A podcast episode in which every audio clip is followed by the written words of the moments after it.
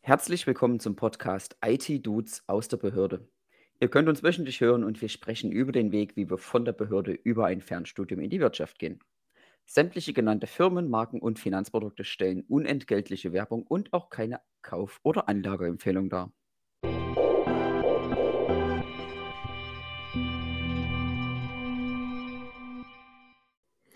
Ja, auch herzlich willkommen von mir. Ich bin Chris. Ihr habt gerade Philipp gehört. Heute sprechen wir über DDoS, Denial of Services, im äh, ja, IT-Sec-Thread der Woche. Und ich würde sagen, let's go.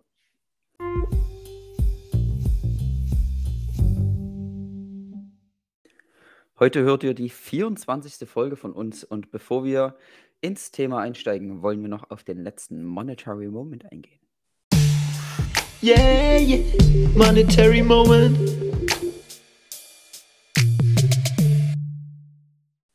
Wer in einem gewissen Alter nicht merkt, dass er hauptsächlich von Idioten umgeben ist, merkt es aus einem gewissen Grund nicht. Gesagt hat das Kurt Götz. Und wie gehabt, was meinst du dazu, Chris? Ja, interessantes Zitat. Ähm, ja, zunächst äh, Kurt Götz. Kurt Götz, eigentlich Kurt Walter Götz, war ein deutsch-schweizerischer Schriftsteller und Schauspieler. Zumindest sagt mir das das Internet. Ähm, ja, 1888, also im 19. Jahrhundert geboren und äh, 1960 in äh, der Schweiz verstorben. Also anscheinend ein äh, ja, deutsch-schweizerischer Schriftsteller und Schauspieler, der da wirklich mit einem sehr ja, markanten Zitat ähm, gekommen ist. Denn also derjenige, ähm, ähm, also nochmal zum Zitat, ne? wer in einem gewissen Alter nicht merkt, dass er hauptsächlich von Idioten umgeben ist, merkt es aus einem äh, gewissen Grunde nicht. Wahrscheinlich ist das der Grund, dass er selber ein Idiot ist. Oder vielleicht auch mit, ähm, ja, mit diesem ähm, ja, äh, äh, Augenmerk auf gewissem Alter, was er so sagt, ja, dass man quasi auch unterstellen könnte, dass ab einem gewissen Alter man eigentlich auch gar nicht mehr so richtig bekommt, mitbekommt, ähm, wer einen da eigentlich so die ganzen Jahre über äh, ja, einfach begleitet hat, weil man vielleicht blind geworden ist, weil man Gewohnheiten, ähm, ja, zu Gewohnheiten hatte werden lassen halt. Und ähm, ja, ich denke mal, irgendwo in diesem Spannungsfeld ähm, wird wahrscheinlich so die Intention dieses äh, Zitates liegen. Oder was denkst du?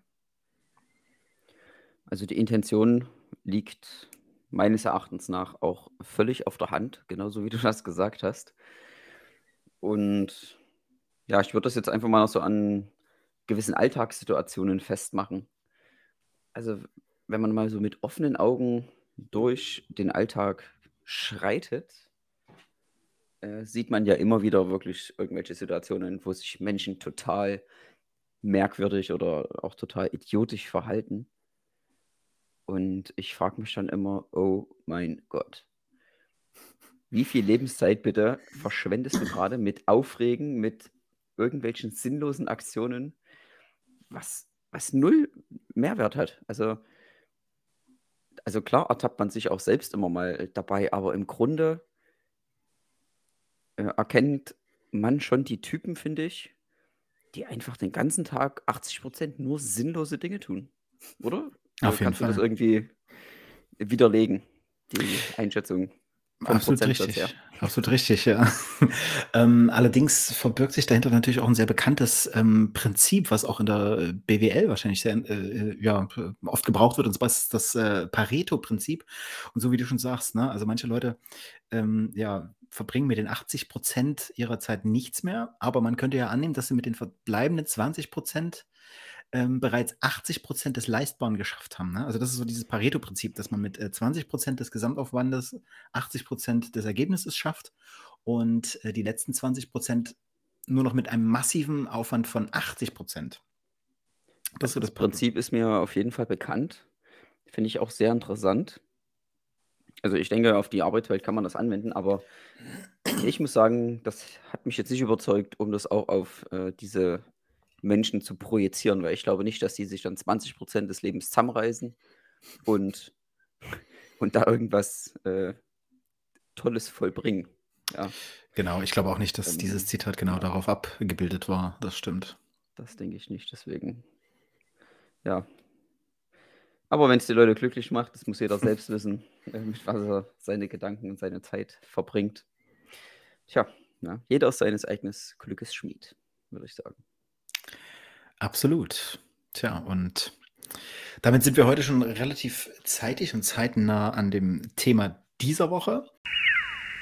ITSec threat. ITSec threat.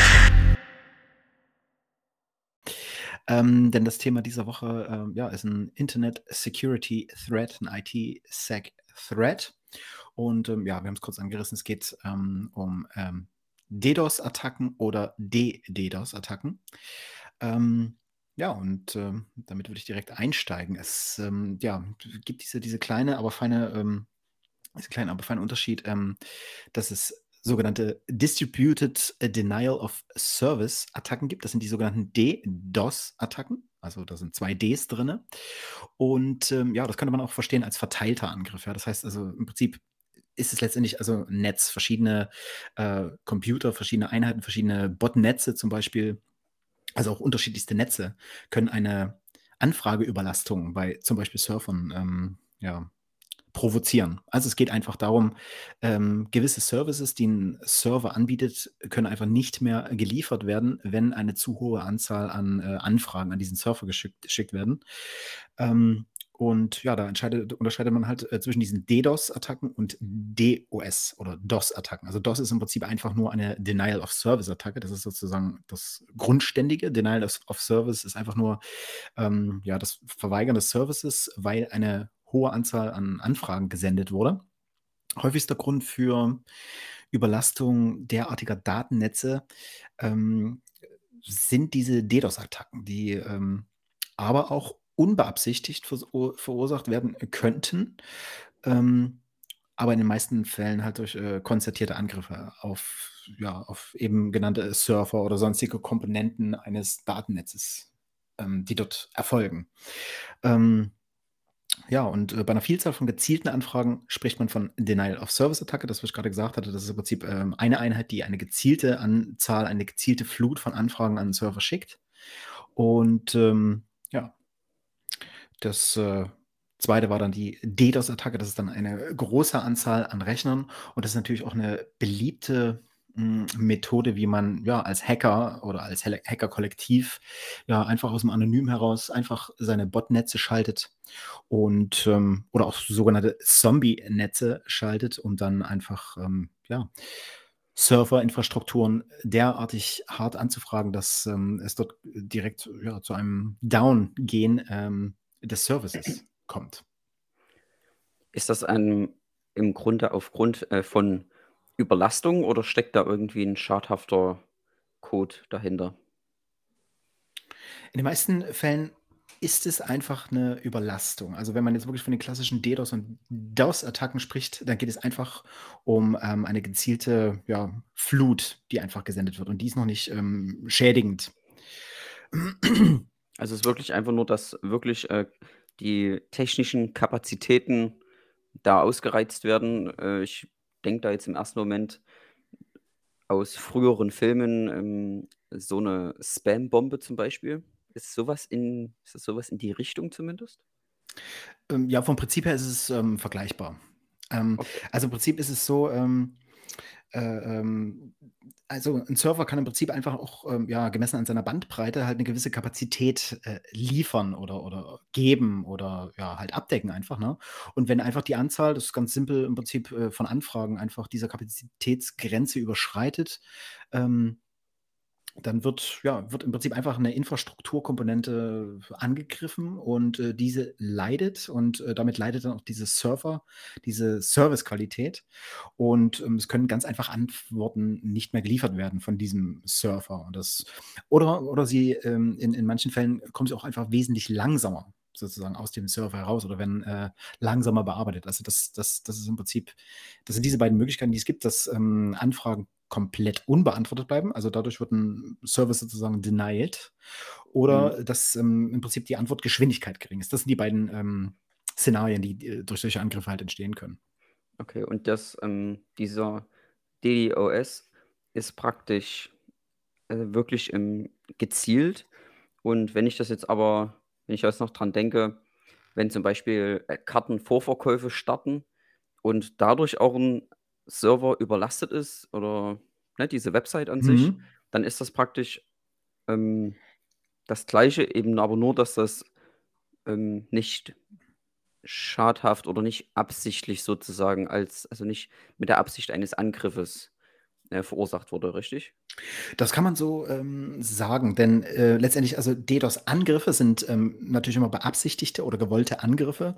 Und Ja, das, was du genau. gerade gesagt hast, ist ähm, ja eher dem, dem unbeabsichtigten äh, zuzuordnen.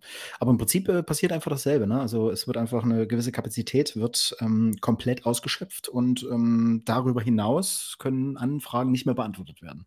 Ist im Prinzip eigentlich fast dasselbe. Okay, und gibt es da einen tieferen Sinn sozusagen dahinter oder ähm, wie lang, wie lang kann man sich denn so einen Angriff vorstellen? Da muss ich ganz ehrlich sagen, ist meine Expertise ein bisschen zu äh, gering, aber ähm, äh, im Prinzip ist alles denkbar. Ne? Ähm, dadurch, dass also vor allen Dingen ähm, ja, Online-Shopping-Portale angegriffen werden, kann man da auch durchaus sagen, dass ähm, ja, manche Leute auch ein Interesse einfach jetzt im Wettbewerb daran hätten, ne? dass manche Anbieter äh, manche Dinge nicht anbieten können. Ähm, allerdings gibt es auch, ja, also so ja, politisch, cyber-milieu-technisch äh, agierende Gruppen, die ähm, ja aus gewissen Überzeugungen her in, in irgendeiner Form handeln. Es kann natürlich auch kritische Infrastruktur in Ländern, also wie wir es jetzt in den, in den jüngsten ähm, kriegerischen Auseinandersetzungen gesehen haben, ähm, kann es dafür genutzt werden. Und äh, ja, aber in den allermeisten Fällen, so wie wir es kennen, hm, ja, könnte man vermuten, dass ähm, ja, vor allen Dingen einfach Hacker-Kollektive sich auch irgendwo ein bisschen ausprobieren und austesten. Äh, aber es gibt zum Beispiel auch Online-Casinos, ja, wo wirklich sehr viel Geld verdient wird. Und da wird auch, ähm, das ist eigentlich auch relativ bekannt, so in der Szene mit ähm, schmutzigen Mitteln gearbeitet. Also da werden auch durchaus mal ähm, ja, Leute dafür engagiert, ja, die einfach mal eine DDoS-Attacke fahren oder eine DDoS, eine DDoS-Attacke fahren. So. Ja. Okay, mit dem Sinn, dass dort ähm, von den Spielern dann dieser Spielprozess unterbrochen wird und da eben keine Gewinne ausgeschüttet werden oder keine Gewinne erzielt werden. Zum Beispiel, oder? Das ist im Prinzip einfach, ähm, das ist einfach ähm, ja, total nervig, ne? wenn man weiß, okay, diese, diese eine Website ähm, funktioniert nie so, wenn ich gerade in meinem Spielvergnügen bin oder ja, so wie du gerade sagst, ne? also die, die, die Website ist vielleicht die ganze Zeit down und ich müsste eigentlich mein Geld ausgeschüttet bekommen. Wahrscheinlich bekommen sie es auch in den meisten Fällen dann später ausgeschüttet, aber darauf haben natürlich keine, äh, oder haben die Spieler keine Lust, ne? dass natürlich so eine Infrastruktur unzuverlässig ist und ähm, Das Ja. ist, ein, ist auch einfach ein großer Image-Schaden, wenn sowas Definitiv. passiert, sicherlich. absolut. Ja. Äh, Kann sowas verhindert werden, diese Angriffe? Gibt Das da kann- Erkennungsmethoden dazu? Ja, das kann durch äh, redundante Systeme verhindert werden. Also, das, äh, dass man im Prinzip einfach nochmal eine, einen zweiten Surfer beispielsweise hat oder dass man ähm, ja, redundante Kapazitäten hat, ja, dass man die Kapazitäten einfach erweitert.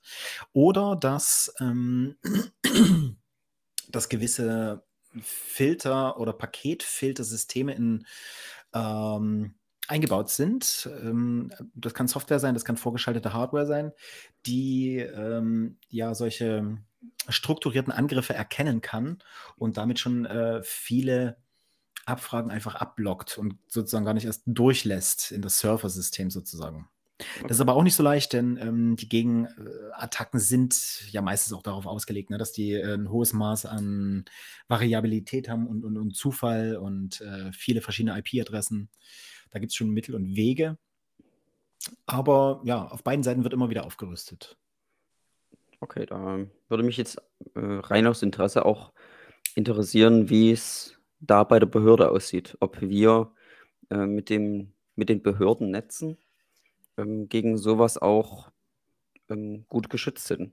Weil ich kann mir schon vorstellen, wenn, wenn so eine DDoS-Attacke da ins, ans Behördennetz geht oder ins Behördennetz geht und das überlastet ist, da kann dann schon auch teilweise ähm, ein Schaden entstehen, möglicherweise, wenn Daten nicht verarbeitet werden. Und ja, ich genau, wüsste da einfach gern, ob wir dagegen geschützt sind und ähm, auch in welchem Maße. Aber ich denke fast schon, dass sowas natürlich auch bedacht wird bei der, äh, bei der IT-Abteilung. Ja, ähm, das wird es auch. Also ähm, ich kann jetzt gerade für unsere Behörde halt sprechen oder ja, eigentlich so die, die Behörde als Ganzes. Ähm, beziehungsweise äh, zumindest in der, in der wir arbeiten. Ähm, das ist nicht überall und immer so, aber ähm, bei uns ist das schon so. Ähm, da ist auch in der Regel ist ja da auch immer Geld da und ähm, da wird auch schon äh, an den richtigen Stellen investiert und das ist auch meistens State of the Art, sodass ähm, man dort, also ich kann eigentlich für uns schon sprechen, würde ich mal behaupten, dass wir da eigentlich gut äh, aufgestellt sind und ähm, das wären eigentlich in so einem großen Unternehmen oder in so einer großen Struktur, in so einer großen Institution, wäre das eigentlich auch ein Anfängerfehler, wenn man ähm, ja im Prinzip ganz einfache ja, Denial-of-Service-Attacken zulassen könnte, so einfach, sage ich jetzt mal.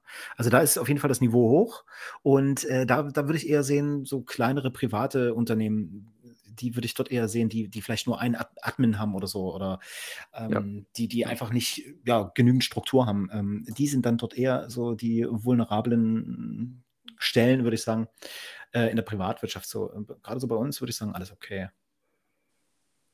Okay, das äh, kann ich mir jetzt ganz gut vorstellen, äh, Das was das dann für ein Umfang ist, beziehungsweise auch äh, wie schwerwiegend, sage ich mal, solche Attacken sind. Ja, Ja, sehr gut. absolut.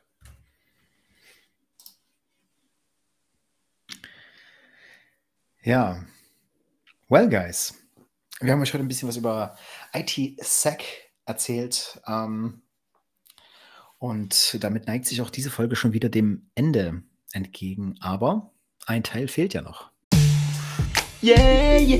monetary moment. Richtig, der Zeitpunkt für unseren heutigen Monetary Moment ist gekommen mit dem Zitat. Man kann jung sein ohne Geld, aber man kann nicht alt sein ohne Geld.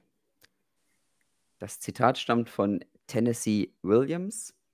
Und ich freue mich darauf, das in der nächsten Folge am Anfang wieder aufzugreifen. Wünsche euch eine gute Woche und macht's gut, Leute.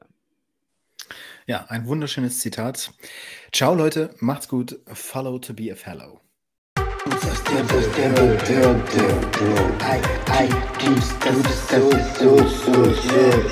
IT dudes,